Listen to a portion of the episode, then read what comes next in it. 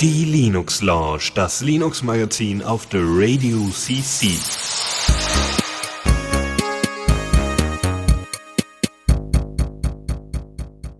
Ein herzliches Willkommen zur 273. Folge der Linux Lounge an diesem wunderschönen Sonntagabend oder wann immer ihr diese Folge hier hört. Ich bin Dennis und habe nochmal meine beiden Co-Moderatoren mitgebracht, nämlich äh, Chris. Moin, moin. Und Michael. Einen wunderschönen guten Tag. Sehr schön. Wir haben, äh, ähm, Chris, äh, Michael, du warst ja, du warst ja auf dem Camp und äh, vielleicht möchtest du mal berichten, was uns heute noch in der Linux Lounge erwartet. Ja, genauso wie die letzte Sendung, die haben wir ja tatsächlich gemacht, als ich schon auf dem Camp gerade angekommen bin. Das war aber so am Ankunftstag, da war alles sehr hektisch und da war nicht wirklich Zeit, irgendwelche Live-Interviews zu machen oder so. Deswegen habe ich mal stattdessen versucht, so ein bisschen Atmosphäre einzufangen und habe mit dem Handy so mit ein paar Leuten gequatscht und so ein paar Interviews geführt und aufgenommen. Und die habe ich euch heute einfach mal diese Sendung mitgebracht. Damit das jetzt nicht alles irgendwie so am Blog zu viel wird, äh, würden wir die jetzt einfach mal einstreuen, so am Ende der Kategorien, damit ihr mal so ein paar Impressionen bekommt, was das Chaos Communication Camp ist, wie die Leute da so drauf sind und was man davon zu erwarten hat. Habe ich euch mitgebracht. Sehr schön, wunderbar. Mega cool. Wir mal, kriegen wir mal ein bisschen Atmo mit, ne? Und äh, ist quasi Werbung für dann, wenn es in vier Jahren das nächste Mal stattfindet, wenn mich nicht alles täuscht, ist ja so, ne? Genau, in vier Jahren wird das nächste Camp. Dazwischen in zwei Jahren gibt's das äh, niederländische Camp. Das heißt jedes Mal anders. Letztes Mal war es die Schar, glaube ich. Aber das Chaos Communication Camp ist erst wieder in vier Jahren, korrekt. Okay, gut. Also darauf könnt ihr euch schon mal freuen. Und dann haben wir noch eine weitere ähm, Information, äh, nämlich eine Korrektur zur letzten Sendung. Äh, wir kriegen ja in unserem Chat immer wieder äh, Feedback während der Sendung oder auch manchmal nach der Sendung. Ähm, wir lesen den auch fleißig. Das heißt, wenn ihr wieder dabei sein wollt oder ähm, Informationen uns zukommen lassen wollt und jetzt E-Mail nicht so euer Ding ist und weiß ich nicht, das Fediverse jetzt auch nicht so euer Ding, dann einfach äh, als mit einem Gastaccount könnt ihr bei uns in unsere IRC äh, Matrix Bridge reinkommen und wir können das dann später nachlesen. Äh, einfach unter the radio cc, äh, theradio.cc slash chat und dort könnt ihr dann einfach kommentieren und Informationen uns äh, ähm, und Feedback zur letzten Sendung geben. So hat es auch äh, Jonas gemacht. Der hat nämlich dann äh, erzählt, dass äh, als wir Conduit letztes Mal vorgestellt haben, dass äh, Conduit noch nicht die Funktion hat, die History zu bearbeiten, sondern den, äh, die Edit History von einzelnen Nachrichten äh, von, an Clients auszuliefern. Das war wohl vorher noch nicht der Fall. Ähm, und das äh, ist aber damit jetzt abgegolten. Das heißt, es geht nicht darum, dass man irgendwelche Nachrichten editieren kann, sondern es geht darum, dass wenn andere Clients äh, ähm, entsprechend Sachen editiert haben, dass das, äh, dass diese Information, was editiert worden ist, jetzt auch an die Clients ausgeliefert wird. Also wir sind noch nicht so ganz dabei, dass die, dass die History ausgeliefert werden kann. Äh, nur noch als Kontext: Conduit ist ein äh, in Rust geschriebener Matrix-Server und äh, alle weiteren Informationen mit dieser Korrektur findet ihr dann auch in der letzten Sendung. Vielleicht da einfach mal reinschauen. Und der ist in Rust geschrieben. Uh. Genau. So und dann würde ich sagen, gehen wir doch einfach mal in Neues aus dem Repo. Und da habe ich das große Vergnügen, euch in dieser Rubrik begrüßen zu dürfen. Und ich beginne mit einer News von einem Tool, das wir bereits schon mal in unserer Sendung hatten, und zwar Growthbook. Version 2.4.0 wurde veröffentlicht und erleuchtet euch den Einstieg mit diesem A-B-Testing-Tool. In dieser Version werden Verbesserungen mitgebracht. So kann man zum Beispiel zu Demo-Zweck, zu Demo-Zwecken, Verzeihung, die Plattform schnell mit Beispieldaten befüllen. Und auch der Einstiegsprozess wurde mit einem geführten Guide verbessert, sodass wenn man also auf einem neu eingerichteten Growthbook anfängt, dann auch ein bisschen an die Hand genommen wird und einem gezeigt wird, was es so alles gibt. Zudem gibt es äh, nun Datadog Feature Flag Integration und ein neues Layout für die Experimente-Seite, die man nutzen kann, um sein AB-Testing durchzuführen. Genau. Ich habe euch noch ein anderes Tool mitgebracht, äh, nämlich geht's äh, da eigentlich ums Fediverse. Und zwar gibt es inzwischen äh, einen Lemmy äh, Auto Moderator. Also ähm, ihr könnt damit automatisch Inhalte löschen, entfernen anhand von äh, Begrifflichkeiten in den Titeln oder auch äh, Posts allgemein oder Links oder bestimmten Content, der in den Kommentaren zu finden ist. Und äh, ja, äh, das ist halt mit äh, äh, Regex, also mit äh, regulären Ausdrücken, Regular Expressions äh, anpassbar oder eben ganz normal mit Substrings, mit denen man arbeiten kann. Ähm, und ihr könnt auch User whitelisten, also wenn ihr ganz genau wisst, okay, die und die Person, das sind, äh, weiß ich nicht, entweder andere Admins oder andere Mods und die äh, dürfen quasi sich so ein bisschen über diese eigengesetzten Regeln hinwegsetzen, dann könnt ihr das ebenfalls äh, ansetzen. Ähm, ja, äh, Pinning und Locking of a Post, also ne, man kann sie auch noch anpinnen, äh, also bestimmte Posts anpinnen, das geht alles über diesen äh, Auto-Moderator. Aber in Zukunft sollen noch ein paar weitere Features hinzukommen. Also ja, übrigens funktioniert dieser Auto-Moderator nur für lokale Communities, nicht für, also das heißt, äh, Fedit.de würde den zum Beispiel dann einsetzen oder für die, ne, aber nicht, der ist quasi nicht äh, für fremde Communities, weil das ist halt Vor- und Nachteil beim Fediverse. Alles ist äh, dezentral und dementsprechend, wenn auf Fedit.de äh, eine Community sitzt, aber ihr aber auf LemmyML äh, oder Lemmy.world unterwegs seid und dann seht, ah, da passieren gerade Dinge, da werden gerade von Fedit.de Sachen äh, quasi weiterge weiter gepostet ähm, oder äh, werden erhalten, dann ist es nicht möglich von Lemmy.world oder Lemmy.ml äh, diese Sachen auf Fedit.de dann zu entfernen, sondern es geht erstmal nur um die ganzen äh, Communities, die auf der lokalen Instanz sitzen und da auch ihren Ursprung haben. Zukünftige Features sind ähm, ja automatisches Resolving of Reports. Das heißt, wenn dann Meldungen stattgefunden haben, hör mal, dass dieser Beitrag, den äh, melde ich, dass das auch automatisiert stattfinden kann. Zum Beispiel ähm, ja, also ne, wie, wie genau das dann stattfindet, zum Beispiel, wenn man bestimmte whitelisted User hat, dass man da einfach einen Haken hintermacht. Aber es gibt noch mehr. Also es soll in Zukunft noch mehr geben. Aber das Ding hat schon einige Funktionen, die, wenn ihr eine Lemmy-Instanz habt und sei sie noch so klein und ihr habt nicht so viel, ähm, so viele Leute, die das entsprechend mitbetreiben können, also moderieren können, dann ist das vielleicht eine gute Unterstützung. Und ich habe euch mitgebracht ein neues Tool, das wir noch nicht in unserer Sendung hatten, nämlich Audio Bookshelf, äh, was äh, erst einmal sich äh, zusammensetzt aus dem Wort Audiobook also dem Hörbuch eigentlich und dem Shelf, also dem wunderschönen Regal.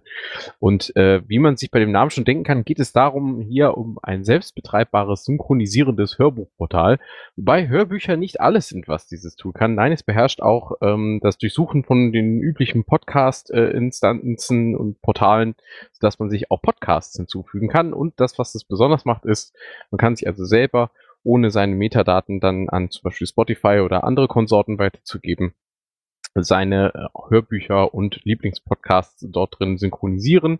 Es gibt eine Android-App, äh, eine iOS-App ist gerade in der Beta. Das Tool selber bietet eine PWA, also eine Progressive Web App, ist also auch ganz bequem über verschiedene andere Geräte, Laptops und so weiter verwendbar.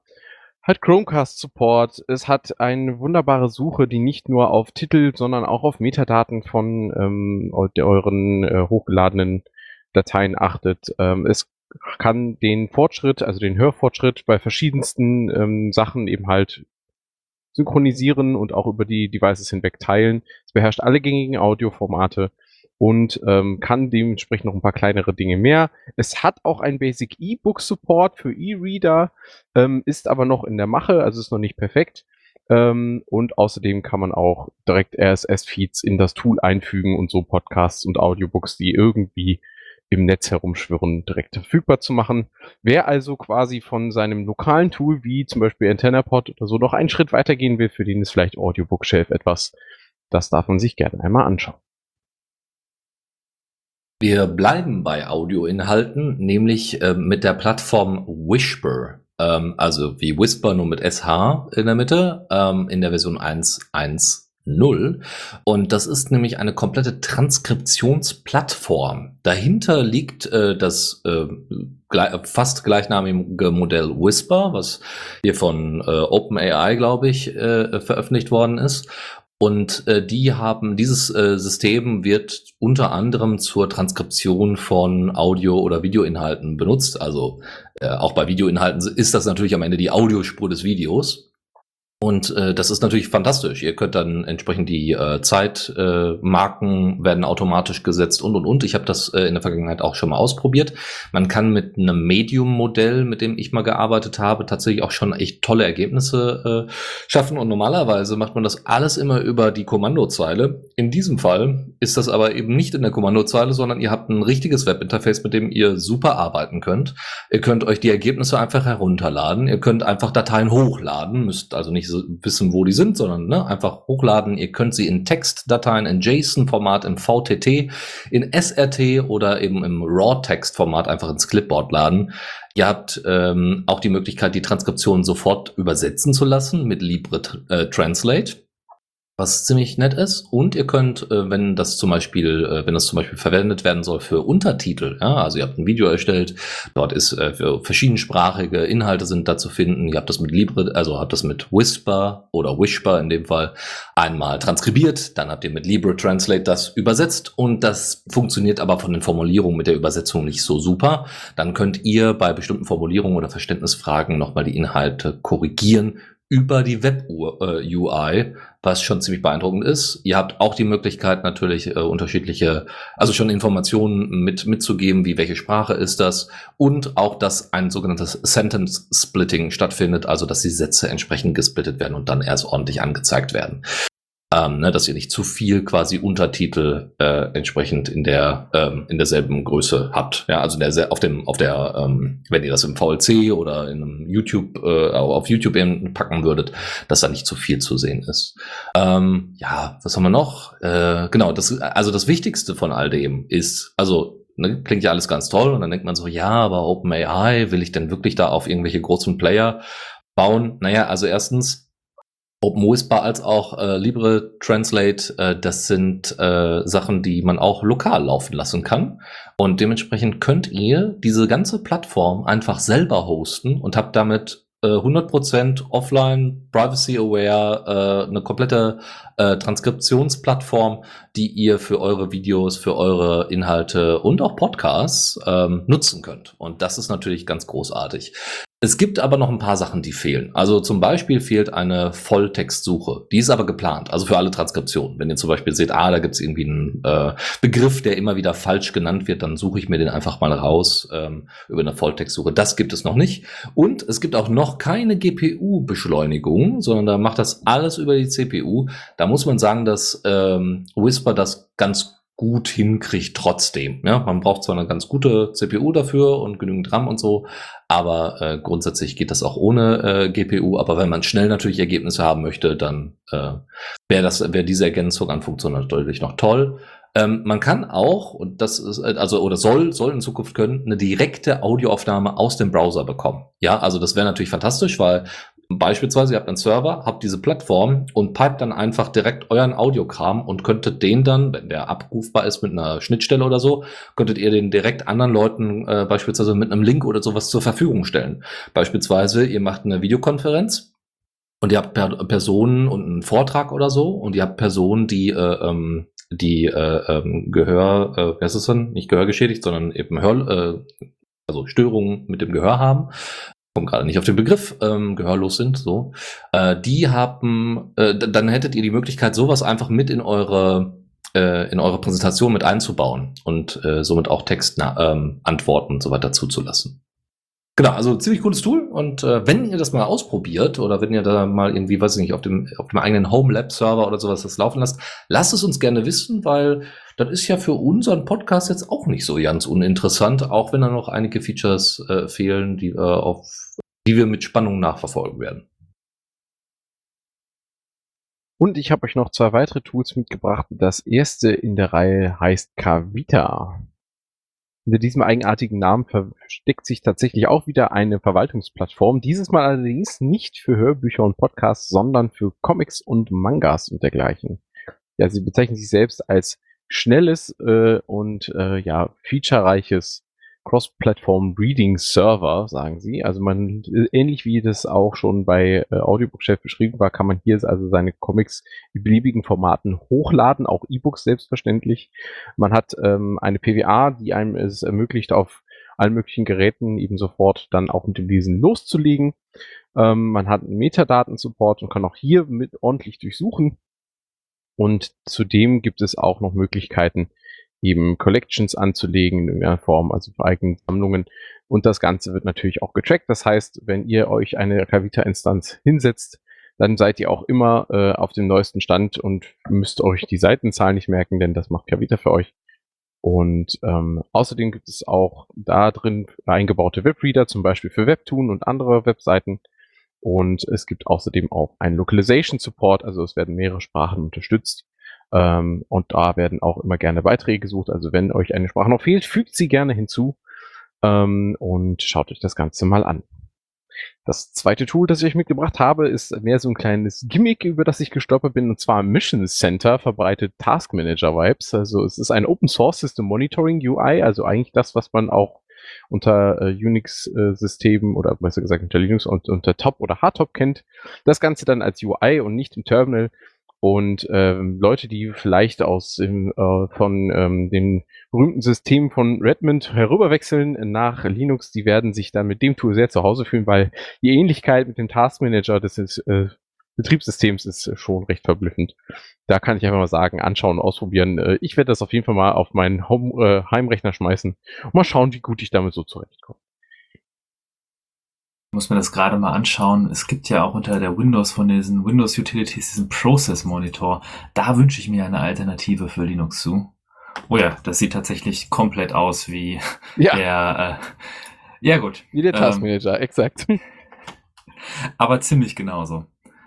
Naja, ich habe auch noch ein Thema für euch mitgebracht. Und zwar äh, unten drunter, wenn ihr virtualisiert, wenn ihr das Android Studio verwendet oder auch irgendwie mit dem Virt Manager virtuelle Maschinen startet, läuft, lässt ihr wahrscheinlich laufen QEMU als Virtualisierungsengine und da gab es ein Update letzte Woche, äh, nicht letzte Woche, am 15. August kam das raus, QEMU 8.1, das wieder im Changelog eine riesige Liste an Updates von, von verschiedenen Architekturen, Prozessorbefehlen und Verbesserungen und Bugfixes hat.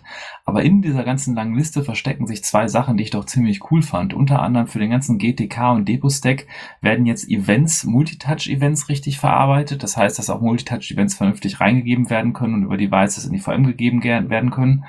Und äh, auch relativ unscheinbar nebenbei erwähnt, gibt es ein neues Audio-Backend direkt für Pipewire, also ein Pipewire-Audio-Backend, äh, was einen den Umweg um die Pipewire-emulierten Devices und so spart. Und das ist auch ein schönes Update und zu sehen, äh, dass halt QEMU, auch was den Desktop-Supporter angeht, sich weiterentwickelt. Und wenn ihr noch VirtualBox verwendet als Desktop-Virtualisierungslösung, kann ich euch mal empfehlen, sich Virt Manager anzugucken. Das ist eine kleine GUI, die ist nicht ganz so hübsch, aber mit der kann man dann libvirt und äh, QEMU fernsteuern und dann wunderbar verschiedene Systeme auf seinem Desktop emulieren. Genau, und ich äh, habe noch eine Anleitung im Gepäck, nämlich äh, Linux from Scratch 12 ist veröffentlicht worden. Die Textinhalte sind grundlegend überarbeitet worden, um die Lesbarkeit deutlich zu verbessern. Zudem äh, gibt es noch ein paar andere Neuerungen. Äh, libxcrypt ist äh, mit, äh, das bisher eben als Teil von der glibc von dem Paket in LFS entsprechend enthalten war.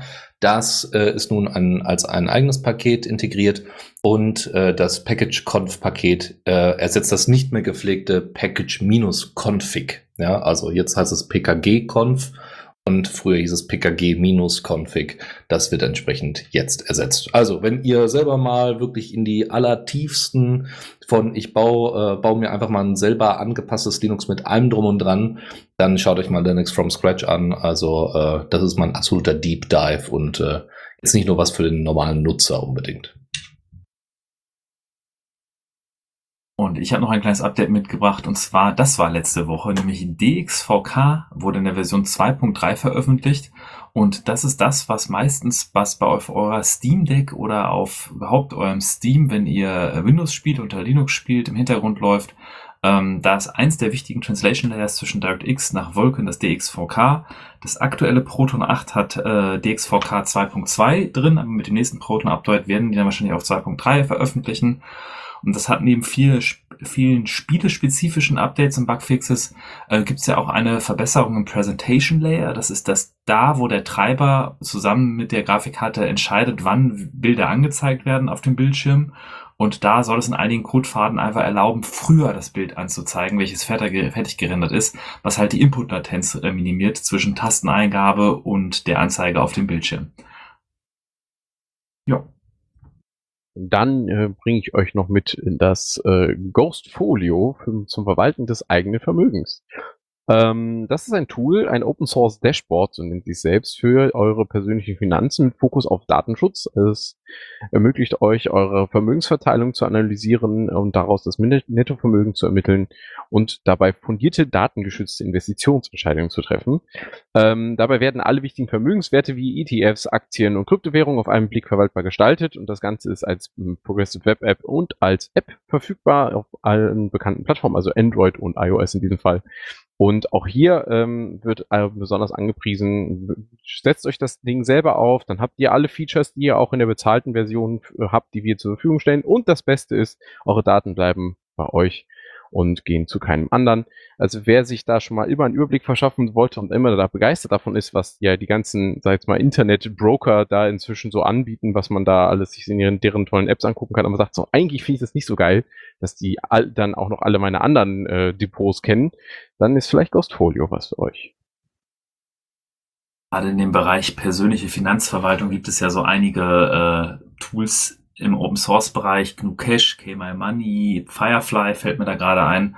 Und tatsächlich, wenn einer von unserer Zuhörern zufällig gute Erfahrungen mit einem dieser Tools gesammelt hat, ich persönlich nutze zum Beispiel Firefly, gerne mal Kommentare einsenden. Wir würden uns freuen, auch mal den Vergleich zu ziehen, für welchen Zweck man was am besten verwendet, weil ich glaube, dass Ghostfolio wahrscheinlich nicht so für Budgetplanung eher gedacht ist, sondern eher wirklich um zur Verwaltung der eigenen, des eigenen Portfolios. Also gerne mal Kommentare einsenden, darüber freuen wir uns auch und die können wir dann auch in die Sendung mit aufnehmen. Und jetzt nochmal zu dem Schluss der Kategorie nochmal eine kurz, wie ich erwähnt hatte, ähm, letztes, vor drei Wochen mittlerweile, ach, das ist ja schon wieder die Zeit vorbei, äh, war das Chaos Communication Camp. Und zwar ist es das große Outdoor-Event des Chaos Computer Clubs als Schwester-Event vom Chaos Communication Congress, der normalerweise am Ende des Jahres stattfindet. Und das Camp findet nur alle vier Jahre statt und da ziehen ein Haufen Nerds auf eine Wiese und unsere letzte Sendung fiel tatsächlich auf den Anfang des Camps. Nur war ich mit der Anreise gerade so gestresst, dass ich in dieser Sendung da nicht irgendwas beitragen konnte. Hab mir dann aber gedacht, ich ziehe einfach mal mein Handy, deswegen die Audioqualität ist jetzt nicht gerade die beste, aber ich hoffe, es äh, hilft euch mal so ein paar Eindrücke einzufangen und äh, habe euch mal zum Beispiel das Interview mit dem Jonas mitgebracht. Wir haben es jetzt gerade Donnerstag, es ist wahnsinnig heiß, es ist schon der, glaube ich, dritte oder vierte Tag am Camp und ich habe mir jetzt mal jemanden hier geschnappt und zwar, du bist der? Jonas. Hi Jonas. Ja, so gerade mal für unsere Zuhörer zu Hause. Das ist jetzt dein erstes Camp oder warst du hier schon irgendwie ein, zwei Mal? Nee, ich bin zum ersten Mal mitgeschleppt worden. Das hat lang gedauert, aber irgendwann hatten sie mich dann so weit, dass sie gesagt haben, ey, komm mal mit. Okay. Und jetzt haben wir schon Donnerstag, jetzt haben wir schon ein paar Tage. Was hast du bis jetzt erlebt? Was war so dein persönliches Highlight vom Camp bis jetzt? Erlebt eine Menge. Wir sind Samstag, also Tag minus zwei angereist und haben hier aufgebaut und auch da war es schon sehr voll. Und ich dachte mir, scheiße, das kann doch gar nicht noch viel voller werden. Jetzt ist es noch voll viel voller. Wir sind, glaube ich, 6000 Leute oder so. Inzwischen hier. Highlight, boah, es ist furchtbar viel passiert. Ich glaube, zwei Highlights. Das eine diese unglaubliche Stimmung bei, bei Nacht, wenn es dunkel wird. Oh ja, was auf hier jeden an, Fall. Das ist was krass. hier an Veranstaltungstechnik angekarrt wurde und was hier leuchtet und blinkt in den Himmel. Wir könnten hier so einiger Flugabwehrbeleuchtung äh, Konkurrenz machen mit dem, was wir an Watt in den Himmel gepumpt wird. Es ist schon ich, mega geil. Ich hörte hier auf dem Hügel steht irgendwie eine Lichtanlage, die glaube ich in Peak 50 Kilowatt irgendwie in den Himmel strahlt. Das ist schon relativ das beeindruckend. wird, das wird mich nicht wundern. Das Fiese, es, es lässt sich nicht mit Kameras ordentlich einfangen. Das ist richtig. Das ist einfach, du musst einfach hier gewesen sein, um es gesehen zu haben. Oder dich mal in den Zauberwald gelegt haben, wo Hängematten hängen und über dir ist eine Diskokugel, die bunt bestrahlt wird und es blinkt und leuchtet um dich. Da irgendjemand einen Brunnen aufgebaut. Und überall, überall haben irgendwelche Nerds irgendwelche RGB-Sachen mitgebracht und beleuchten irgendwelche Dinger bunt und es wird jeden Tag mehr. Und denkst ja, scheiße, es kann doch noch nicht mehr werden es wird wieder mehr. Das kann ich jetzt nur so bestätigen. Ich glaube, wenn das mal keine gute Werbung für das Camp ist, ist natürlich jetzt auch teilweise ein bisschen anstrengend, freie Natur und Campen oder so, aber kommst du damit soweit zurecht? Ja, ich habe mir nicht viel Hoffnung gemacht, was Infrastruktur also angeht und dafür ist es sehr in Ordnung. Also es gibt, es gibt Einzelduschen, gibt äh, gibt ausreichend Toiletten, du kannst hier hast hier einen See, wo du baden kannst. Es ist vollkommen Ordnung. Klar, es ist laut bis bis in die Nacht, aber es ist halt auch eine Art Festival und das gehört dazu und man kann auch direkt am Marktplatz dann, wenn man will, irgendwann schlafen, so gegen drei. Sehr gut. Ja, dann vielen Dank und wünsche dir noch viel Spaß auf dem Camp. Danke, gleichfalls. Newsflash.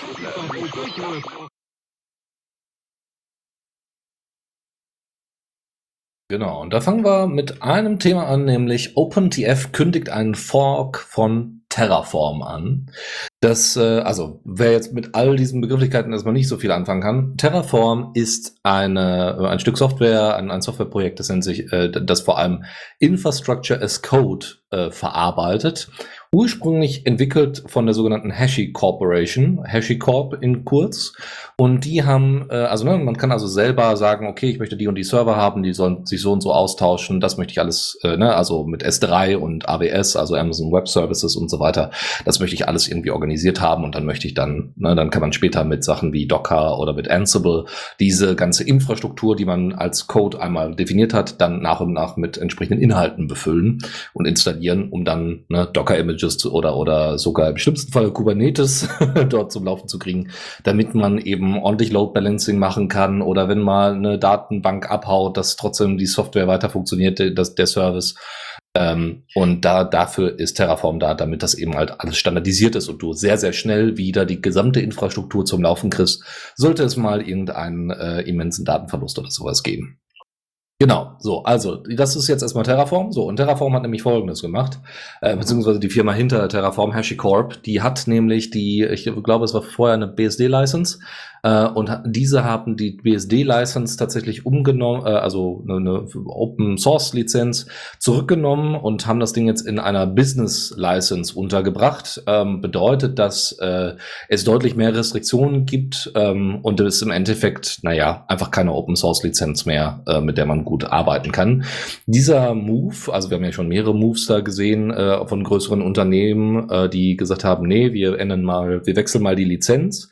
Das hat meistens dazu geführt, dass diejenigen, die, der, äh, die das sehr viel nutzen oder vielleicht auch andere, ja, an, also andere Interessen haben, dass die Lizenz nicht geändert wird, äh, sich auf einmal Initiativen anschließen oder Initiativen gründen um entsprechend diese Software zu forken und weiter zu, also selber weiterzuentwickeln, wenn die Haupt, äh, das Hauptunternehmen das nicht mehr machen möchte. Und das ist mit OpenTF, also Open Terraform, äh, ist das jetzt tatsächlich äh, passiert. Die hatten ähm, ein Manifest geschrieben, äh, einfach in einem GitHub-Repo äh, und haben dargestellt, warum das ein Problem ist. Und haben dann gesagt, hey, wenn euch das irgendwie gefällt, ne, dann klickt mal hier auf, äh, start das mal auf GitHub, ähm, und da sollten eigentlich zwei Punkte erledigt werden. Erstens sollte dieses Manifest ein Appell an HashiCorp äh, ähm, sein, um wieder Terraform der Community zurückzugeben und diese Lizenzänderung wieder rückgängig zu machen. Ähm, und falls sie das aber nicht machen würden, dann würde der zweite Schritt ein, äh, anfangen. Und da hat äh, OpenTF dann gesagt, ja, wenn das nicht passiert, dann forken wir das gesamte Projekt und machen unser eigenes Ding. Und tatsächlich hat das Manifest damals schon um fast 4000 Sterne bekommen, ähm, ist auch wahnsinnig schnell gewachsen. Es haben sich mehrere hundert Unternehmen, zehn Projekte, 400 Einzelpersonen dahinter gestellt und haben gesagt, das geht so nicht. Ähm, und ähm, jetzt ist, steht also, weil eben diese, dieser Lizenzwechsel nicht rückgängig gemacht wird, steht jetzt eben der Fork an. Tatsächlich hat OpenTF auch das so schnell wie möglich auf den Weg gebracht. Die haben jetzt alle Dokumente ausgefüllt, um die Aufnahme von OpenTF, also von diesem Projekt, in die Linux Foundation anzustreben, ähm, damit OpenTF Teil der Cloud Native Computing Foundation werden kann. Äh, diese Stiftung, ja, der das Projekt dann übergeben wird, dieser Fork, ähm, ist dann, äh, stellt dann eben sicher für die Zukunft, dass auch das Werkzeug, also das Tool, das Projekt auch weiterhin quelloffen und herstellerneutral bleibe. Ähm, Im Moment ist es so, dass an dem Fork schon zehn Ingenieure und Ingenieurinnen arbeiten äh, aus unterschiedlichsten Unternehmen.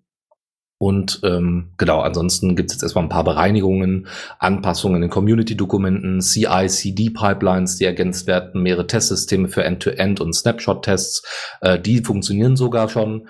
Und ansonsten äh, wird das Repository von diesem Fox sehr bald veröffentlicht werden. Ne? Man muss jetzt erstmal auch die ganzen Verweise an HashiCorp und, und äh, Terraform entsprechend rausnehmen. Und äh, ja, sobald man damit fertig ist und, die und das offiziell einer Stiftung äh, wird, äh, desto schneller kann das entsprechend in, Commun äh, der Community wieder übergeben werden. Ähm, wenn man jetzt nicht so in dieser Welt unterwegs ist für, für DevOps und Continuous Delivery, da sind diese Begriffe einem vielleicht alle ein bisschen fremd, deswegen tut mir leid, ich gerade damit ein bisschen rumwerfe. Aber so als Kontext, HashiCorp, das ist die Firma, die steht auch nicht nur hinter dem Tool wie Terraform, sondern auch Packer, Volt, Consul, Nomad, Vagrant. Ähm, zumindest wenn man in dem Bereich unterwegs ist, sind das relativ essentielle Building Blocks, die man tatsächlich, weil die, die sind, die Software ist eigentlich zum Automatisieren und Definieren von Infrastruktur und Images und allem ziemlich gut. Und äh, das ist, diese Lizenzänderung ist natürlich jetzt, da geht es meistens immer wieder um Geld, aber äh, schon ein relativer Aufschrei, der so durch die Community gegangen ist. Und äh, als jemand, der sehr viel damit arbeitet, würde ich es doch sehr begrüßen, wenn HashiCorp diese Entscheidung der Lizenzänderung nochmal überdenken würde und einen anderen Weg gehen würde. Ähm, aber die Cloud Native Foundation ist quasi dann der große Dachverein, der Open Source Dachverein darüber, der die ganzen anderen Tools, der gerade die Empfehlungen, die Standards definiert für Cloud, für Containerisierung und ähm, wenn das Projekt dann tatsächlich äh, weiter geführt wird, weil HashiCorp seine Meinung nicht ändert, ist es da auf jeden Fall richtig aufgehoben. Äh, schade, dass es soweit kommen, kommen könnte, aber ähm, ja, das ist schon eine relativ große Änderung oder ein relativ großes Ding in dieser Cloud Infrastructure as Code Welt und DevOps Welt. Genau, dann zu deutlich erfolgreicheren Open Source Projekten, nämlich Thunderbird. Ähm, ich wollte das nur mal erwähnen und hier einmal aufgeworfen haben. Thunderbird, also das Projekt dahinter oder die Leute dahinter, die Entwickler, haben tatsächlich äh, ein sogenannte, also regelmäßig soll das jetzt auch stattfinden oder wieder stattfinden, das gab es wohl in der Vergangenheit mal, ein Thunderbird Community Office eröffnet. Und das ist aber kein tatsächlich äh, existierendes Office, wo da die Leute hingehen können und sagen können, hier mein Thunderbird funktioniert nicht, sondern es geht darum, dass es, ähm, das sind regelmäßige Termine, an denen man äh, teilnehmen kann kann als jemand, der ähm, Thunderbird nutzt, aber primär ist es natürlich an Entwickler gerichtet, die äh, Ideen einbringen wollen ähm, oder die einfach mal mitbekommen wollen, wie sie sich denn einbringen können. Ähm, und ne, also es geht darum, Ideen zu teilen, äh, Erfahrungen zu teilen ähm, und äh, eben in die Diskussion mit eingebracht zu werden und einfach grundsätzlich Fragen stellen zu können. Und wer jetzt quasi in der Zeitzone Berlin unterwegs ist, der da findet das am 11. September montags von 12 bis 13 Uhr und dann einmal nochmal äh, montags, äh, also genau am selben Montag, dann 19 bis 20 Uhr statt. Und dann nochmal am 16.09., falls ihr am, an dem 11. September nicht könnt, dann am 16. September am Samstag von 19 bis 20 Uhr. Wie gesagt, alles nach dem Timecode. Oder nicht Timecode, sondern Zeitzone äh, Deutschland, also Berlin. Ähm, dann, genau, also ihr könnt einfach per Telefon tatsächlich auch mit dran teilnehmen. Es ist einfach nur eine Videokonferenz, in der ihr teilnehmen könnt. Ihr könnt aber auch in den Matrix-Channel, äh, Hash Thunderbird Doppelpunkt Matrix, ähm, nee, Mozilla.org, so.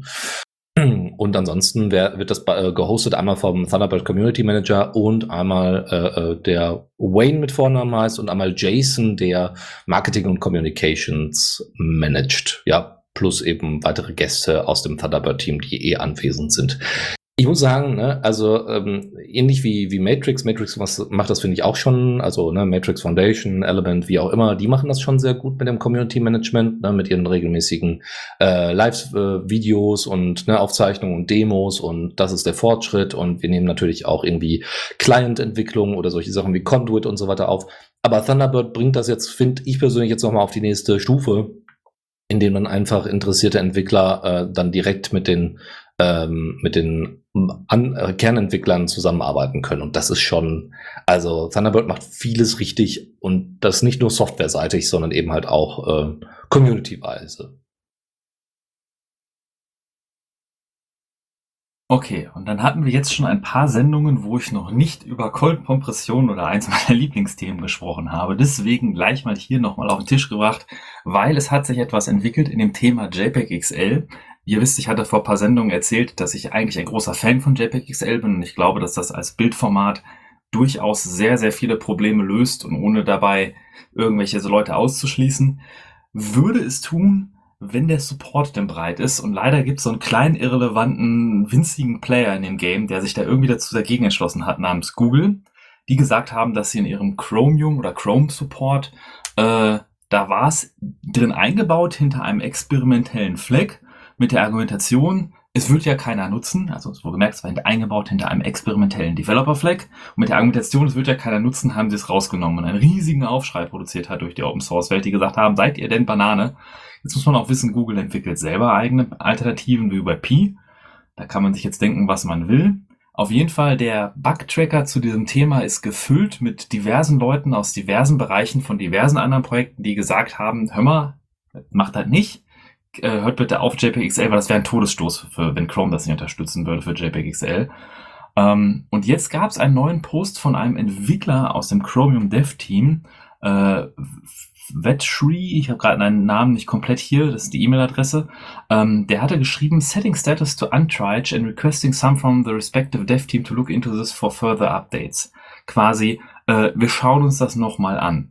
Das heißt zwar noch nicht viel, da ist jetzt leider auch bis seit dato nicht mehr viel passiert, aber es hat zumindest wieder ein bisschen die Hoffnung gegeben, dass Google doch nochmal überdenkt, nachdem wirklich dieser breite Aufschrei aus der Community kam da gab es auch jemanden drunter im Issue-Tracker, der geschrieben hat, dass das Apple in iOS 17 das unterstützt, in Safari aktuell in Beta unterstützt wird. Firefox hat im Nightly den Code, aktivieren ihn aber nicht für den den Stable-Bild, weil sie halt Sorge haben, dass sie es dann komplett unterstützen müssen, obwohl Chrome es dann abgeschossen hat.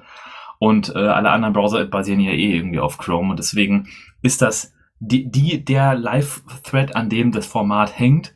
Und ich kann auch weiterhin nur appellieren. Ich glaube nicht, dass irgendwelche Google-Devs uns zuhören, aber wenn ihr jemanden kennt, äh, bitte nicht das Thema komplett vergessen. Und wenn es da nochmal zu einem Nachüberdenken kommt und JPXL trotzdem unterstützt wird, fände ich das großartig. Und bevor wir zum nächsten Thema gehen, das hat sich der Chris geschnappt. Ich habe das schon gelesen und ich habe gequietscht wie ein kleines Mädchen, als ich mich total darüber gefreut habe. Das ist eine riesengroße gute Partnerschaft. Deswegen, Chris, wo, kannst du jetzt vorstellen, worauf ich mich total freue? Das habe ich mir schon gedacht, dass du, dass du das am liebsten selber vorgestellt hättest, aber äh, ich war vielleicht ein bisschen schneller.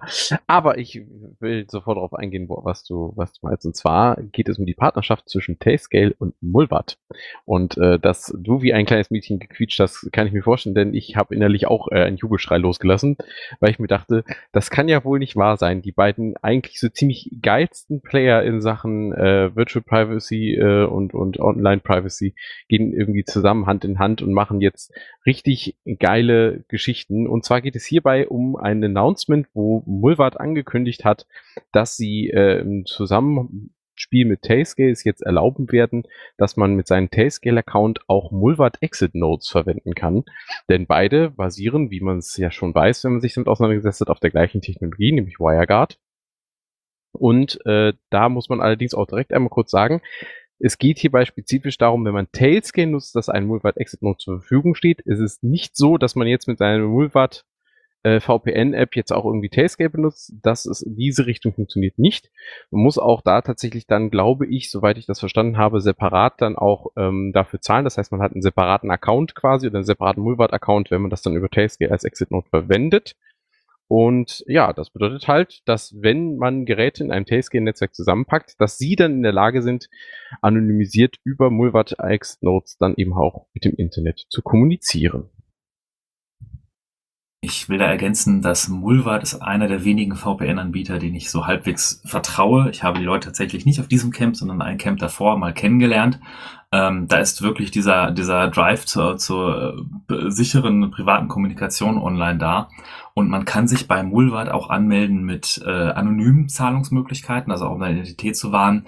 Das verliert man in dem Moment, sobald man das mit Tailscale nutzt. Komma, aber es ist halt super bequem, wenn man mit Tailscale sein komplettes eigenes Netz direkt alle seine Geräte immer überall erreichen kann. Und wenn man dann ins OpenNet quasi geht, man weiß, dass man über, über Mulvat, übers VPN geht, ich fahre das Setup hier, indem ich das getrennt laufen habe. Und ja, es ist immer noch ein bisschen Pain in the ass. Manchmal äh, stört das eine das andere. Gerade das DNS-Setup ist anstrengend. Und deswegen ein, einfach ein Mulvat Exit Node in sein Tailnet hängen zu können, ist schon ziemlich cooler Scheiß. Schaut euch das mal an. Bleiben wir bei coolem heißen Scheiß. äh, es ist äh, nur ein paar Tage her, ich glaube Mittwoch äh, war das der Fall, dass äh, die Leute von Fairphone das neue Fairphone 5 vorgestellt haben. Das Besondere daran ist, äh, dass uh. es instantan, also erstmal ein ziemlich cooles Device ist, aber äh, instantan auch jetzt von Marina, die äh, ja iOS entwickeln, also diese, ähm, ja, wie soll man sagen, äh, liberalisierte Form von, von Android, ja, befreite, Google-freie Form von Android, ähm, die das gleich mit ausliefern. Also nicht, also wohlgemerkt, nicht wenn ihr bei Fairphone das direkt kauft, da ist ein ganz normales Stock Android drauf. Die haben aber auch da schon gesagt, hey, wir shippen keine Bloatware, aber wir nehmen halt die Standardeinstellungen, die halt im Android Open Source, also die, die auf so einem Stock Android drauf wären. Aber mit Marina kriegt ihr, wie gesagt, Micro-G und viele andere Sachen, die euch, äh, die Open Source Implementation von Google Services sind ähm, oder für die Google APIs sind. Und damit, ja, also ich bin auf dem Fairphone 3 mit, mit iOS und bin damit eigentlich recht zufrieden. Es gibt immer noch äh, Kleinigkeiten, die man immer noch verbessern könnte, obwohl ich glaube, dass es mehr an dem Fairphone 5 liegt als tatsächlich an iOS selber. Gut, das erstmal dazu. Aber wir stellen in diesem Fall mal ganz kurz so ein paar Specs tatsächlich vom Fairphone 5 vor. Also das Fairphone 5 ist äh, genau, also ist ebenfalls sehr groß, was viele Leute kritisiert haben. Ähm, das Fairphone 3 war schon sehr groß äh, und ist es für mich auch immer noch. Ich komme damit inzwischen klar, aber wir sind hier bei fast 7 Zoll, also es ist ein 6,46 Zoll Display, Android 13 Unterstützung, äh, ist es ein 5G-Smartphone? Natürlich hat es einen NFC-Chip, wie das Fairphone 3 auch schon. Wo gemerkt, wir sprechen über Fairphone 5, ne? also da war noch eine Version dazwischen, ähm, von der ich aber nicht viel, also zu der ich nicht viel sagen kann. Es hat äh, 2000, äh, 4200 äh, Milliampere-Stunden äh, Lithium-Ionen-Akku. Ähm, es hat, ja gut, äh, Wi-Fi, äh, also ich weiß gar nicht, müsste wahrscheinlich, Wi-Fi 5, 6, 7 müsste man eigentlich mal gucken. Sie haben es leider hier nicht abgekürzt, leider.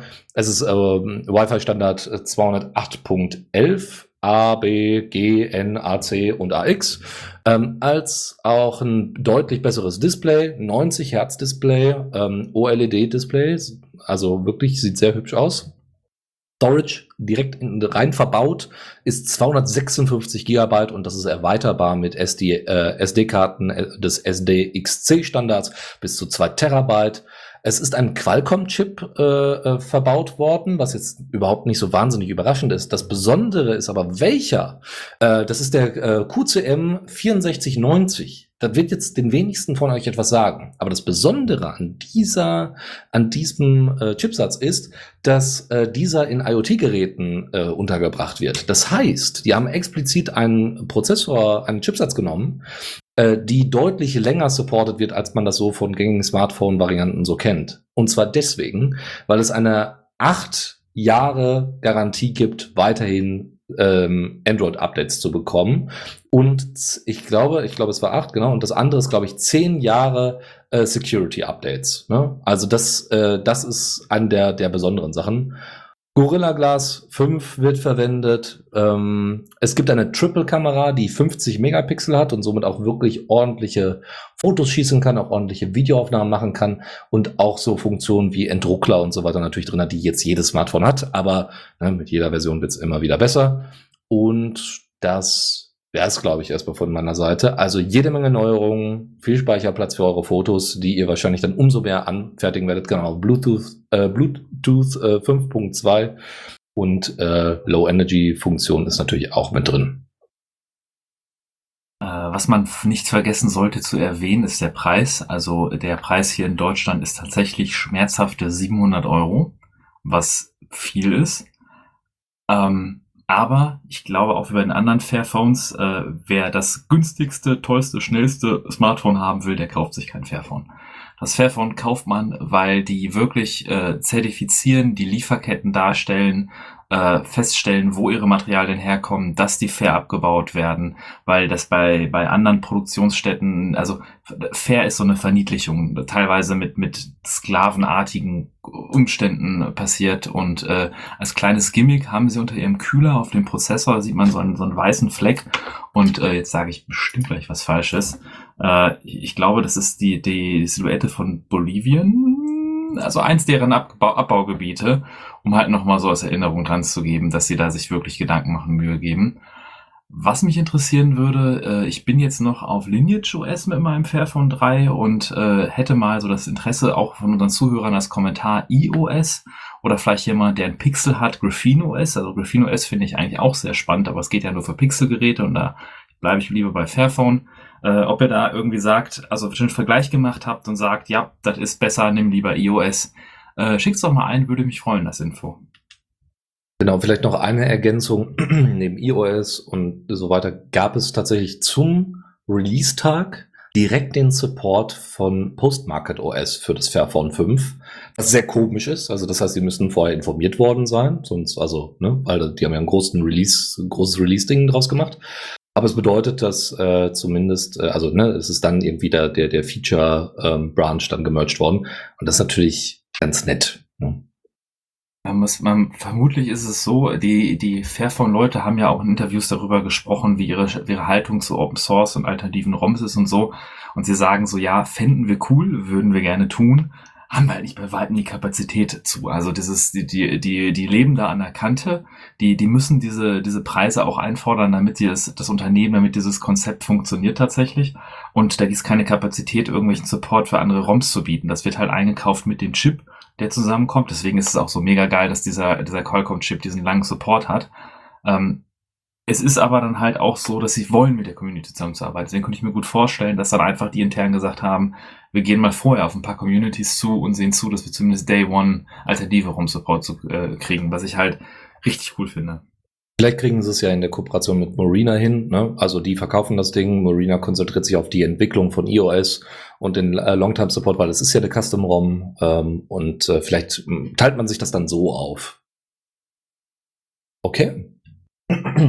Kommen wir zum nächsten Thema, nämlich dem Orange Pi Zero 2W. Ähm, das ist eine Alternative zum Raspberry Pi äh, Zero, was ihr sicherlich kennt. Es gibt inzwischen, glaube ich, äh, sind wir in der dritten. Nee, es gibt auch da eine, eine Raspberry Pi Zero 2W-Version. Ähm, und da könnt ihr das jetzt ersetzen quasi durch ein Orange Pi. Das Orange Pi hat denselben Prozessor wie das, äh, äh, wie das äh, Raspberry Pi Zero. Ähm, es hat, äh, Moment, genau, es hat einen äh, Quad-Core Cortex mit bis zu 1,5 Gigahertz drin. Mali GPU, also auch nichts Neues, OpenCL 2.0 Support, Vulkan 1.1 Support, nichts Besonderes. Aber das Besondere ist eher die RAM-Staffelung. Ihr könnt nämlich ähm, mehrere Versionen äh, euch kaufen, entweder die 1, 1 GB Version bis zu 4 GB Maximum. Das heißt, ihr habt 1 GB RAM, 1,5 GB RAM, 2 GB RAM und 4 GB RAM. Und wenn man jetzt mal einfach nur bei Amazon, also im amerikanischen Amazon einfach mal reinguckt, äh, dann kostet irgendwie die kleinste Version mit 1 GB kostet äh, knapp 16 Dollar und die größte Version mit 4 GB kostet äh, um die 27 Dollar. Ähm, könnt ihr einfach mal reinschauen, wenn da natürlich sind GPIOs, U, fünffach UART ist mit dabei, I2C ähm, und viele, viele weitere Sachen, 40 Pins sind da. Und wenn ihr dann irgendwie was vor und ihr könnt genau Support Mini HDMI Support mit äh, Support für 4K Videos bei 60 FPS ähm, und ein äh, Dual USB Type C Port. Äh, warum erwähnen wir das hier? Einfach deswegen, weil wenn man mal eine Alternative zum Raspberry Pi Zero braucht, ist vielleicht das Orange Pi dann im Stock und dann kann man eher darauf zugreifen.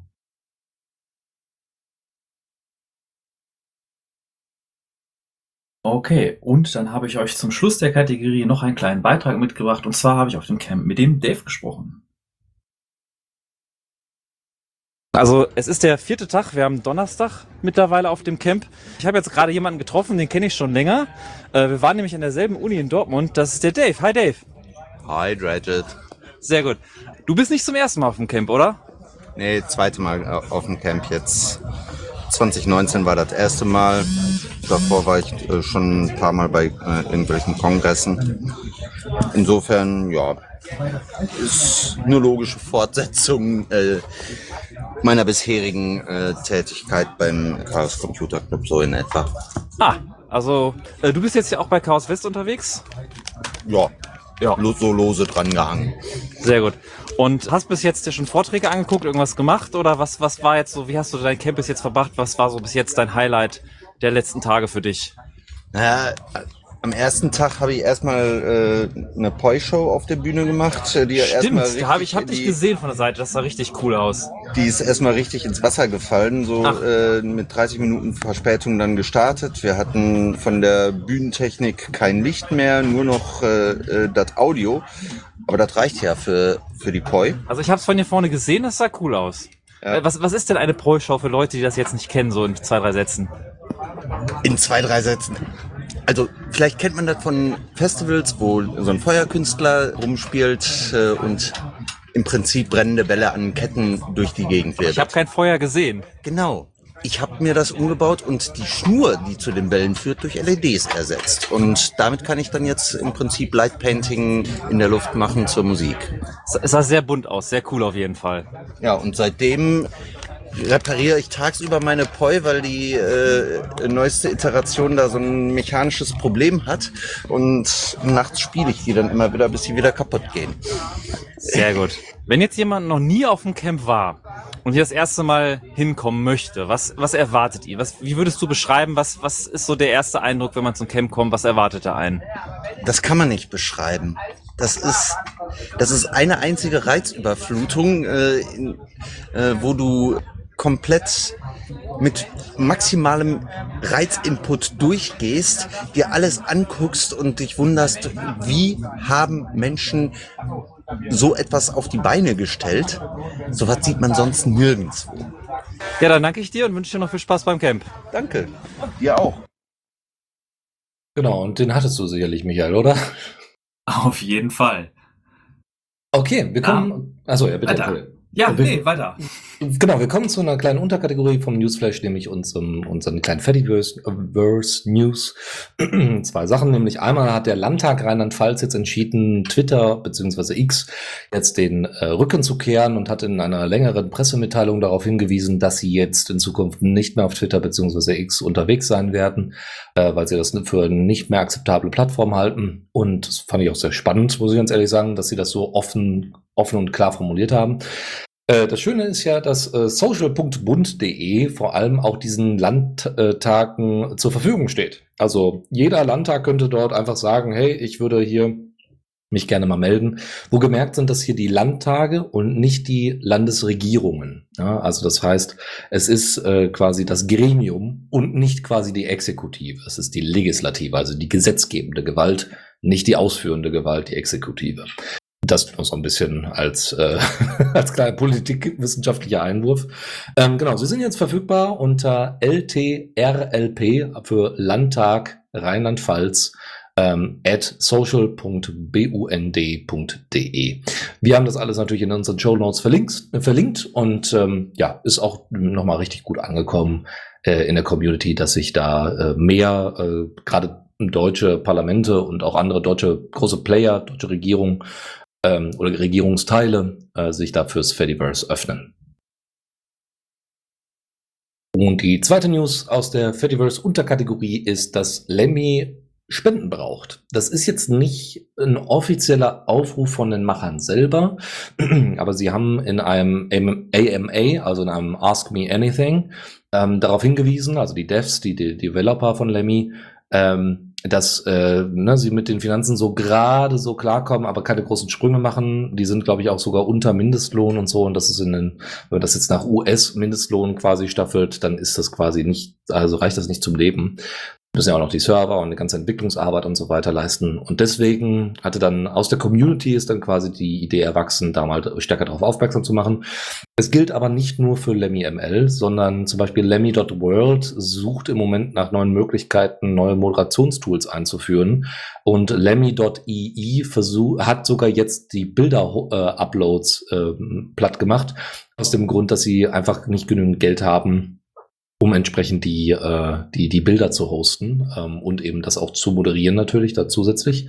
Und wie gesagt, also Lemmy ML ist ja die offizielle Hauptinstanz und dort sind die Devs und äh, kriegen weniger als den Mindestlohn, zumindest den amerikanischen Mindestlohn. Deswegen, ähm, die nehmen ja auch keine Werbung entgegen und so weiter. Deswegen hier der Hinweis, ähm, gerne, wenn ihr noch ähm, ein paar Mittel übrig habt und viel auf Lemmy unterwegs seid, äh, der, der Fediverse Reddit-Alternative, dann schaut da doch gerne mal rein und äh, spendet das ein oder andere mal an die. Ähm, die ganzen Informationen findet ihr unter join-lemmy.org slash support. Ist natürlich bei uns in unseren Shownotes wieder enthalten. Und dann habe ich nochmal mitgebracht, ich hatte in dem einen der Beiträge vom Camp äh, das Chaos West erwähnt. Und was Chaos West ist, hat mir der Void auf dem Camp erzählt. Also erstmal, hallo, wir haben es jetzt mittlerweile Samstag, also jetzt ist schon langsam hier Aufbruchstimmung, wenn ich zu, um mich gucke, zumindest die ersten Leute bauen ihre Zelte ab. Äh, und ich habe mir hier noch jemanden geschnappt von Chaos West. Und zwar bist du? Ich bin der Void. Hi. Jetzt habe ich hier aus West, das hatte ich schon mal vorhin in einer anderen Clips erwähnt. Äh, wir sind jetzt hier eine relativ große Truppe aus den ganzen Hackspaces aus Chaos West. Und ich habe gesehen, also du bist jetzt speziell aus welchem Hackspace? Äh, ich komme selber aus dem Hackspace Warp Zone aus Münster. Ach, da war ich auch schon mal. Ah. Das, ist, das ist schon länger her, dass ich da war, aber ist das schon, glaube ich, sehr viele Jahre. Da wart ihr noch am Bahnhof in der Nähe. Oh, das ist schon sehr länger her. Das ist schon sehr länger her, ja, okay. Genau. Wir sind jetzt in der Nähe des Bahnhofs weiterhin in Münster am Haverkamp. Das ist so ein alter Industriekomplex. Da haben wir gute Räumlichkeiten, wo wir uns auch ganz gut ausdrücken können. Ach cool. Ja, also Chaos West ist etwas, das kann man sch schwer übersehen, wenn man zum Camp kommt. Also ich habe jetzt zum Beispiel mal hier rumgeguckt. Äh, neben den ganzen coolen Zelten von den verschiedenen Hackspaces, so alles so ein bisschen zusammen, große Area zum Löten und so. Ich habe auch gesehen, äh, wir haben eine Küche. Wie kommt das denn zustande? Was ist das denn? Was ist das? Wie hilft das einem beim Campen? Kannst du da was zu erzählen? Also wir sind ja hier mit mehreren Leuten auf dem Campgelände. Einige halt für die Dauer des Events, aber auch einige ein paar Tage länger für Auf- und Abbau. Und äh, wir müssen uns natürlich auch versorgen. Neben den normalen Essenständen, die es hier auf dem Gelände gibt, ist, ist es halt sehr üblich, dass halt viele Teams sich selber versorgen. Und da wir als Chaos West zusammen ja eine relativ große Gruppe sind, mit insgesamt etwa 280 Leuten, haben wir natürlich auch eine entsprechend große Küche, in der wir jetzt während der Haupttage wirklich jeden Tag einmal komplett kochen für alle. Um Also ich halt muss das gerade mal ergänzen. Versorgung.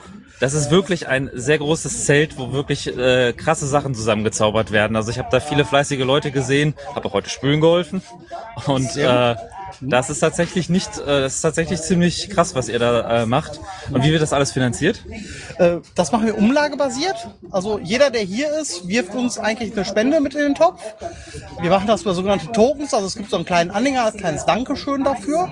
Und mit diesen Kosten, also mit diesen Spenden schaffen es alle Kosten, die wir haben, eigentlich zu decken. Angefangen von der Küche, die Einkäufe dafür, dass wir ja Material anschaffen mussten, aber auch die Fahrtkosten, Leihkosten für Zelte etc. Das heißt, wenn ich jetzt mal, äh, ich bin jetzt nicht direkt zum Beispiel in einem Hackspace, nicht in der Warpzone aktiv oder so, aber wenn ich sage, ich finde das klasse, könnte ich mich Chaos West anschließen, quasi dann gegen eine Spende, wenn ich mir so einen Token kaufe, könnte ich dann quasi auch, würde ich hier Verpflegung kriegen. Ja. Ja. Noch besser sogar, die Verpflegung ist eigentlich grundsätzlich kostenlos, aber wenn du natürlich dein, sag mal, deinen Anteil äh, mitzahlst, hilfst du uns einfach das Ganze zu finanzieren. Das ist der Grundgedanke. Ja. Ja, aber auf jeden Fall, das ist, das lohnt sich total. Also es ist vielleicht einer der Dinge, wenn man so campen geht, dann fragt man sich, wie kriegt man seine Verpflegung zusammen? Und da ist tatsächlich so eine, so eine möglichkeit hier haben in dem West Village total cool. Ich habe ja auch gesehen, äh, das hatte ich in einem anderen Beitrag beschrieben, diese große leuchtende Palme und das Einhorn. Das ist auch von Chaos West, oder? Äh, ja, genau. Die äh, Palme wurde im Hackerspace Siegen gebaut. Die hat jetzt auch schon mehrere Events hinter sich als schöne große Kunstinstallation. Und das große Einhorn, genannt Olga, Ach, die Olga. Genau, stammt aus Köln von einer Gruppe, die ist jetzt kein eigener Verein, sondern einfach nur eine Gruppe von Leuten, die auch bei uns äh, mit unterwegs sind äh, und das äh, ja Olga gebaut haben. Und Olga ist halt auch mal ein sehr schöner Blickfang. Auf, ein, auf jeden Fall. Ich habe die Bilder schon in unseren Matrix-Chat gepostet, da könnt ihr ja auch mal vorbeigucken. Ja, jetzt ist hier langsam der letzte Tag. Traurig. Hattest du ein schönes Camp bis jetzt? Ja. Würdest du es weiterempfehlen, Leuten, die noch nie da waren? auf jeden Fall. Es ist groß, es ist bunt, es ist durchgedreht, es ist ja, man könnte sagen, es ist wie ein Festival, aber zum selber machen. Weil alle Leute, die hier sind, bringen halt eine ganze Menge Kram mit. Jeder macht verrückte Sachen. Überall werden bunte Installationen, Lichtinstallationen aufgebaut. Überall finden den ganzen Tag über verschiedenste Workshops vom Häkeln, Workshop über Diskussionsrunden bis zum gemeinsamen Whisky-Tasting statt. Es ist also sehr bunt, sehr divers hier. Hatten wir hier auch an dem Chaos Westzelt, wo jetzt unsere Foster G hier immer rumhängt, tatsächlich hatten wir auch schon ein paar Workshops gemacht. Und eh, wenn ihr auch das Klackern im Hintergrund hört, das ist übrigens eine Arcade Machine. Ich glaube, die kommt aus der Warp Zone oder aus dem Labor. Die haben wir aus Münster mitgebracht. Ja, aus die, gehört, Münster mitgebracht. die gehört einem unserer Mitglieder privat. Genau, die, die wurde jetzt hier aufgerüstet und da kann man auch den ganzen Tag spielen. Also das ist okay. Ja, dann bedanke ich mich vielmals und äh, wünsche ich dir noch eine schöne Abreise und komm gut nach Hause. Ja, sehr gerne. Ja. auch. Zockerecke. starten wir ganz traditionell mit This Month in Valorant. Ähm, diesmal nur ganz kurze News. Das äh, Sommerloch äh, hat sich auch ausgewirkt auf die Entwicklung äh, des beliebtesten Spiels in unserer Zockerecke. Natürlich äh, muss ich das sagen, weil ich stelle es ja mal vor. Ähm, genau, was gibt es? Äh, es ist jetzt offiziell man kann sich endlich Schaufeln craften. Das ist großartig. Man kann jetzt Dreck im Dreck herumwühlen und äh, Gräber ausheben, um an Zeug zu kommen, wenn man gerne äh, Leichtfledderei betreiben möchte. Darauf haben wir alle gewartet. Also ich jetzt nicht unbedingt, aber vielleicht andere. Und das Gute ist, mit der selbst äh, hergestellten Schaufel kann man jetzt auch Leute anhauen. Das, das Attackieren mit dieser Schaufel ist möglich. Es ist jetzt möglich, äh, Haustieren ähm, Kom Kommandos zu geben. Also wenn man sich ein äh, Tierchen äh, äh, als, als äh, Partner beigestellt hat, dann kann man ihm jetzt auch sagen, was es tun soll. Äh, der Phoenix, äh, ein sehr seltenes, aber trotzdem immer gern gesehenes äh, Mob in, in Valoran, hat jetzt eine ganz besondere äh, Flammenregenattacke, äh, die besonders viel Spaß macht, wenn man da mittendrin steht. Nicht. Und es gibt einen Tornado, den man, der jetzt äh, manchmal einfach zufällig entstehen kann und äh, des Weiteren hat man natürlich auch an der Atmosphäre gearbeitet. Äh, so können Bau so sind Bauern jetzt nicht nur äh, einfach in den Städten unterwegs, verkaufen ihre, äh, ihr Gemüse, sondern man kann sie dann auch tagsüber beim Arbeiten in den Feldern beobachten. Ähm, des Weiteren wird an einem ähm, neuen Algorithmus gearbeitet zur automatischen Erstellung von Dungeons. Besser gesagt, ähm, von, äh, äh ja, ähm, wie sagt man, Labyrinthen, genau, Labyrinth ist das Wort, das ich suchte. Und äh, etwas, was ich auch schon länger sehnlichst erwartet habe, ist die Fähigkeit, innerhalb der Spiel-UI endlich mal neue Welten zu erstellen. Also es soll jetzt die Möglichkeit geben, zukünftig äh, mehrere Welten für die Singleplayer-Variante, also für den lokal gestarteten Server, ähm, zu erstellen und zwischen ihnen hin und her zu wechseln.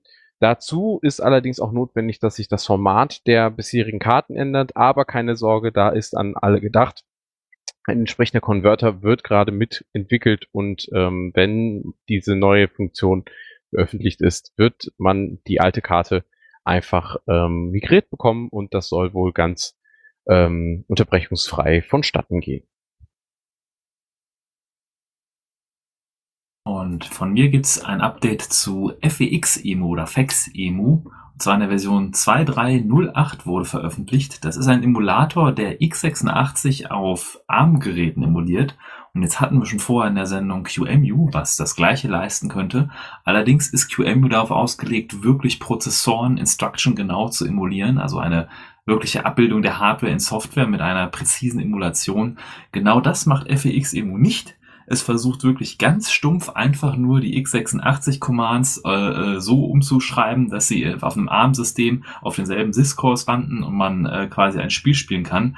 Hat den Nachteil, dass natürlich die, die Präzision, dass einige Sachen nicht so genau emuliert werden wie bei QEMU, hat den Vorteil, dass es um Größenordnung schneller ist und performanter ist und tatsächlich einem erlaubt, auf auch einigen äh, mobilen ARM-Geräten tatsächlich x86 äh, Sachen zu spielen. Speziell ist auch Proton Support da drin und es wurde in dem Update auch wieder sehr viel an der Performance geschraubt und unter anderem an dem Bildsystem wurden viele Optimierungen vorgenommen. Das heißt, wenn ihr auf eurem ARM-Gerät mal x86 Software emulieren wollt und also Spiele im Speziellen, also FX fokussiert sich auf Spiele, solltet ihr euch einmal FX-Emu angucken in der Version 23.08 und vom Linux Gaming Consortium und deren Seite Linux Game News haben wir euch auch noch eine Kleinigkeit mitgebracht. Da haben sie nämlich ein neues Cross-Platform-Game vorgestellt, welches bei Steam vorbestellt werden kann. Und was ist das für ein Spiel? Ähm, wer sich mit der Energiewende schon mal auseinandergesetzt hat, dem ist vielleicht bekannt, äh, dass wir ähm, nicht allein mit Photovoltaik auf jedem Dach äh, fertig sind mit der Energiewende. Nein, wir brauchen natürlich auch noch ein bisschen was mehr. Mal abgesehen davon, dass noch viele Kraftwerke vielleicht neue, neu ausgerichtet, neu umgebaut werden müssen und so weiter und so fort, brauchen wir auch die richtigen Netze. Das Problem, heutige Netze sind sehr hierarchisch aufgebaut und das ist vielleicht für eine zukünftige ähm, dynamische Verteilung von Energie innerhalb der Netze nicht ganz optimiert.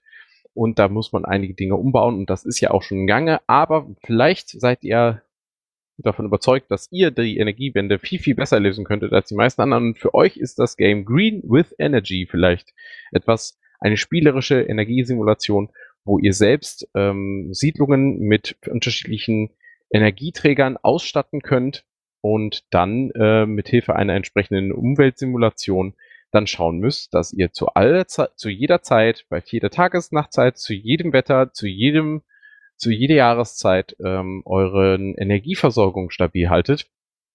Und dieses, ähm, sie bezeichnet es selbst als Puzzle Strategy Simulation, ähm, ist halt ein bisschen mehr als nur ein virtuelles Game. Es ist wirklich auch während man das spielt, lernt man etwas über Nachhaltigkeit, über Strategien in der Energieversorgung und eben halt auch über die, ähm, ja, ich sag jetzt mal, äh, ingenieurstechnischen Hintergründe bei dem Aufbau solcher Netze. Schaut euch das mal an, wenn es euch interessiert. Ihr könnt es auf Steam vorbestellen. Ähm, und ja, den äh, Link zu dem Artikel von News Game News findet ihr wie immer in den Show Notes. Damit wären wir auch schon mit unserer Zockerecke durch. Doch bevor wir zum Kommando der Woche kommen, würde ich auch noch mal an meinen letzten Beitrag euch mitbringen. Und zwar ist dieser Beitrag äh, etwas später nachts entstanden. Und ihr müsst mich entschuldigen, dass jeder Beitrag anfängt mit irgendeiner Wochentagsangabe. Es war sehr heiß, die Sonne brutzelte mir auf den Kopf. Dieser Beitrag wird wahrscheinlich nicht viel besser sein. Ich habe es gerade nicht im Kopf, weil er ist spät nachts entstanden. Und äh, es ist auch schon sehr viel Chunk geflossen. Tippt das einfach mal in die Suchmaschine eurer Wahl, dann wisst ihr, wovon ich spreche. Ähm, aber die Stimmung nachts wollte ich auch mal einfangen und da habe ich den Indes Paritas getroffen und deswegen ist auch der zweite Versuch der Aufnahme. Der erste ist mal vielleicht irgendwas für eine Aftershow. Der ist ein bisschen anders abgelaufen. Aber dann habe ich gesagt, mir jetzt mal ernst, wir machen das mal und äh, dann habe ich euch ein bisschen Impressionen aus der Nacht beim Camp mitgebracht. Okay, da muss man aber ein bisschen. Ich muss meine Ernsthaftigkeit Nein, channeln, ich, ich muss ein bisschen Kontext geben, Ja. weil man hört jetzt im Hintergrund Musik, es ist gerade irgendwie spät nachts und die Laune ist schon ein bisschen angetrunkener, Ja. aber es sind immer sehr gesellige Leute um uns herum und ich sitze jetzt hier gerade und äh, ja, was möchtest du uns erzählen? Wa- Was soll ich euch denn erzählen? Also die Sache ist, du hattest gerade äh, gefragt danach ähm, über Camp Experience und was man so, so wiedergeben möchte. Ich weiß, wir sind jetzt alle schon, haben jetzt ein bisschen was getrunken, aber tatsächlich vielleicht so eine Befürchtung von manchen Leuten ist, Ja. dass wenn man auf so ein Event geht, dass die Leute nur am Saufen sind Oh nein, und nein, nur nein. Oh und mein tatsächlich Gott, ist das gerade eine sehr gemütliche Runde hier. Ja. Ja. Und ähm, es, also als erstes muss man klarstellen, äh, nicht jeder ist hier einfach nur um zum Trinken. Ich glaube sogar, das ist eines der wenigen Events, wo äh, Alkohol definitiv nicht im Fokus steht, sondern ähm, wo man sich seine Bereiche suchen muss, um Alkohol trinken zu können. Und hier sitze ich gerade mit Freunden und wir haben Ja. uns gerade noch über Genmodifikation unterhalten, Ja. dann über Satellitentracking einer gigantischen äh, Lampe, die da oben Oh ist. mein Gott, ich muss mal ganz kurz darüber ran. Also die, alleine, alleine diese Idee. Also hier drüben ist ein riesengroßer äh, Schornstein und auf diesem Schornstein ist ein, äh, ein, ein Lichtstrahler drauf mit was weiß ich für einer Wattzahl. Der, So. ist, der ist tatsächlich sehr beeindruckend. Der ist sehr beeindruckend. Das ist ein sehr, sehr großer Lichtstrahler. So. Und der, der geht hier halt im Himmel, sieht man den. Und ähm, ich wurde von Dredge darauf hingewiesen, dass der äh, Satelliten tracken kann. Ich so, okay, wa- was heißt das? Wie kann ich das sehen? Und tatsächlich auf dem Schornstein, wenn man sich den so vorstellt, als äh, aus, aus Ziegeln gebaut, äh, ist nicht nur oben, ganz oben auf der Spitze der, ähm, der Lichtstrahler drauf, sondern auf der Seite ist auch mit Laserstrahlen Text projiziert. also Und manch- so ein, irgend so ein Laserprojektor, der auf den Schornstein quasi Nachrichten schreibt. Ja. Und da steht dann manchmal halt Tracking und dann sieht man, wie dann der Lichtstrahler obendrauf auf den Himmel gerichtet ist und halt Satelliten, äh, Satelliten oben trackt. Und das ja, ist also fantastisch. manchmal Ariane 5, manchmal irgendwelche Ja. andere ISS oder so. Also das ist, man entdeckt solche Dinge irgendwie nur nebenbei und Aber genau das. das ist, das ist, das ist der Ja. Punkt, wenn man zu viele Nerds und kreative Menschen, weil das Camp ist nicht nur Nerds, ja, Technik ist, glaube ich, hier die, die Common Love Language, aber äh, on top davon ist halt, hier sind sehr, sehr viele kreative Menschen, die auch teilweise nichts mit Technik zu tun haben. Und wenn du diese Menschen unter einen Hut bringst, dann kommen die auf Ideen, auf die man normalerweise nicht kommt. Wie zum Beispiel, ja, wir haben da so einen großen Laserstrahl oder Lichtstrahl, warum machen wir damit nicht irgendein Satellitentracking? Ich wollte gerade sagen, während ich hier sitze und darüber gucke, gehen vor mir gerade irgendwelche Flammen hoch von jemand, der sich einen Steampunk-Hut gespaut hat, der ganze Zeit Fla äh, Flammen speit. Der steht unter der gigantischen Spiegelsonne, die ihre Strahlen hier in alle Richtungen sonnt. Ich sitze neben dem RGB blinkenden Pony Olga aus Chaos. Also das ist ungefähr die Stimmung, die gerade hier herrscht. während irgendwer im Hintergrund auf einem alten, modifizierten Game-Automaten irgendwelche Anime-Rhythm-Games spielt und im Hintergrund auch von der Mainstage Drum and Bass gespielt wird. Ja, Achso, jetzt gerade steckt, Oh. was steht da? Kos ich, ähm, Kos 482. Tracking was? Kosmos 482. Cosmos 482. Ja, also es ist auf jeden Fall, man, man hat hier genug zu gucken und gerade nachts, wenn die, wenn das, das Tageslicht weg ist, sind die, sind die Farben tatsächlich sehr beeindruckend und es ist natürlich sehr viel Reiz. Also man kann schon sehr schnell auch überfordert sein. Aber Das- auch das- dafür gibt es Bereiche. Also ich habe dieses Jahr gelernt, es gibt ein äh, Qui- Quiet Camp oder Silent Camp, ich weiß es nicht ganz. Vill- Village, Village ist das Wort. Äh, wa- was ein bisschen abgelegener ist, wo Leute hinter hinter Bauden sind, die diesen ganzen Lärm und das Licht ein bisschen abhalten, um ein weniger, in, also ein bisschen mehr in Ruhe schlafen zu können. Ich finde, das beschreibt auch ein Teil des Camps, ist ähm, die Inklusion, die hier stattfindet und, und worauf geachtet wird. Minorities werden hier geachtet und werden hier mitgenommen, anstatt Ich, sie. ich wollte aber auch sagen, man muss natürlich selber darauf achten, dass man diese Angebote auch annimmt, weil es kann tatsächlich, wenn du hier die ganze Zeit sitzt in dem Trubel, kann das auch ein bisschen sehr schnell sehr viel werden. Aber umgekehrt ist, was hier auch sehr oft passiert ist, Informationen fallen dir erst auf, wenn, wenn du über sie mit anderen redest und dann so, ja, also ich fänd's total cool, wenn es hier einen Bereich gäbe, wo man in Ruhe campen könnte und einer so, ja, dafür gibt es doch das Quiet Village. Also Informationen sind da, die Kanäle dafür sind so weit spreadet, dass sie nicht unbedingt immer obvious es ist sind. Chaos. Es ist Chaos, das ist der Punkt, genau. Aber meistens gibt es für alle Probleme irgendeine Art von Lösung. Ähm, wir sind, als wir hier angekommen sind, ist uns auf dem, auf der Warteschlange für, wir wollen unsere Sachen auf das Camp fahren, ähm, ist uns die Lichtmaschine kaputt gegangen. Und was passiert? Man macht halt die Motorhaube auf, aber kaum machten, machten wir die Motorhaube auf, kamen 50 Nerds angerannt und der eine so, ja, das ist die Lichtmaschine. Der andere so, ja, ich gehe mal ganz kurz das Überbrückungskabel holen. Hier ist meine Ladekabel für Batterien. Das- Brauchst du noch eine zweite Batterie? Wir haben Batterien dabei. Das Einzige, was mich gewundert hat, dass ihr nicht mit dem E-Auto danach wieder weggefahren seid. Die Anzahl an Teslas hier ist überproportional für den Rest der Bevölkerung. Das kann ich dir sagen. Also man hätte sie praktisch, also jedes dritte Auto in, in der Schlange war ein Tesla. Das sagt viel über Nerds aus, aber umgekehrt ist auch über den Bereich der Menschen. Okay, dann ja, vielen Dank und wünsche noch einen schönen Abend. Ebenso. Ich, Also man muss ja tatsächlich mal sagen, äh, ich fasse jetzt mal kurz für mich zusammen, was ich davon mitnehme, weil ich war ja selber noch nicht auf dem Camp. Das Camp ist pures Chaos. Bei den, bei den Informationen muss man immer schauen, dass man irgendwo an sich an die richtigen Kanäle hängt. Es ist, wenn man da ankommt und dort ist, ähnlich wie ich es ja beim Chaos Communication Congress erlebt habe, ähm, ist es äh, eine kleine Reizüberflutung, für die es zum Glück Ausweichbereiche gibt. Und äh, es war wunderschön übrigens in Disparitas mal wieder zu hören. Seine, seine, seine, seine Goldstimme ist, war für mich wirklich ein, ein Butter in den Ohren, wenn man das so sagen darf. Ähm, und ähm, die, äh, äh, es ist einfach, es ist, es ist schön. Also ich finde, du hast es sehr gut eingefangen. Ähm, es macht auf jeden Fall eine wunderbare Atmosphäre. Die, die, die Vorläufer dieser Diskussion, wie gesagt, mal in der After Dark Sendung. Es war ein lust Entschuldigung, lustiger Abend.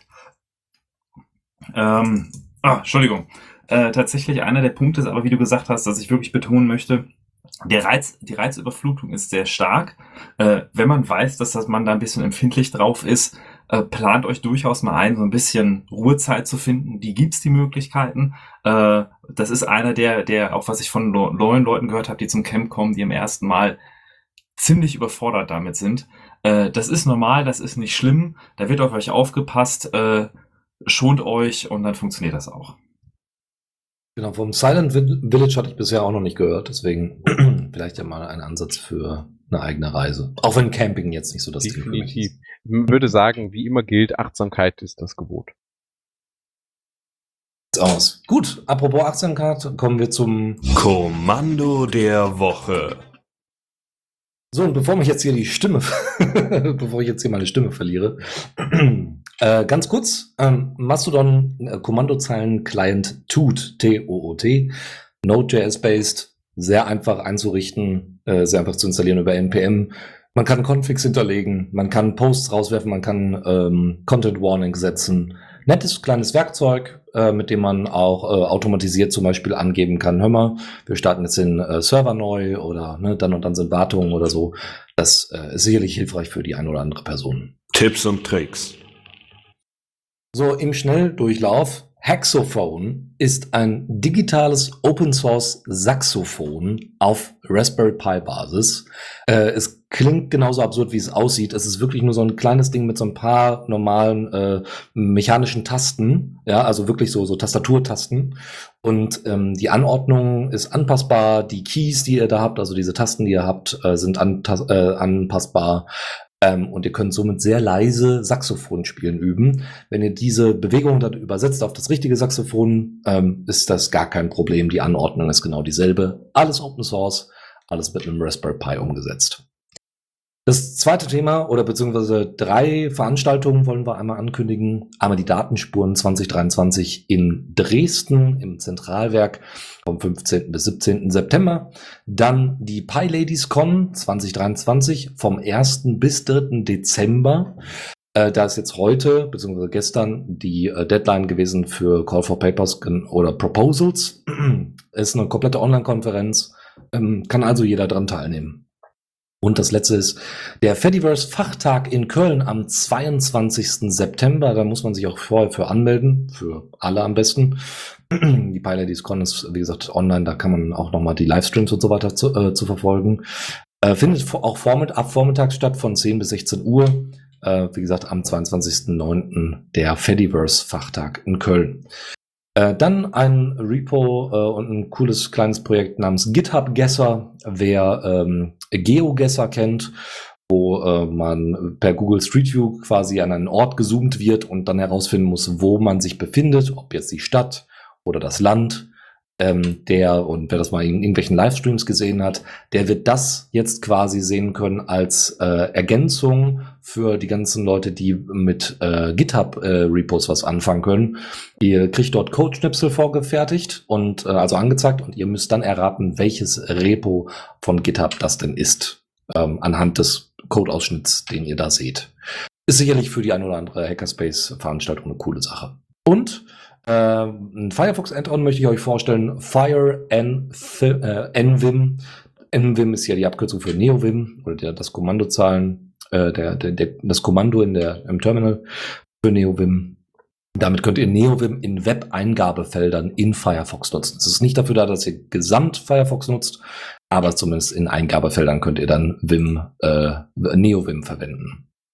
Dann äh, noch ein Hinweis, Sören Henschel, den wir hier immer wieder mal ähm, als äh, ja, Blog heranziehen. Der ist ein Mozilla-fokussierter Blog ähm, und Sören Henschel, der dahinter steckt, der hat jetzt angekündigt, dass er auch auf Mastodon in Zukunft erreichbar sein wird. Auch auf Facebook, auch weiterhin auf Twitter, nicht so wie das äh, wie der Landtag Rheinland-Westfalen, äh, Rheinland-Westfalen, doch äh, Rheinland-Pfalz, äh, wie wie der Landtag Rheinland-Pfalz, ähm, aber äh, es gibt jetzt die Ergänzung auch noch auf Mastodon Social. S-Henschel mit TZ. Genau, ansonsten äh, noch äh, drei letzte Sachen. Äh, ein Link für eine Anleitung bei GNU Linux CH, wie ihr mit Plant UML und LibreOffice ein sehr cooles Organigramm erstellen könnt mit Grafiken und Co. Das ist tatsächlich ganz cool.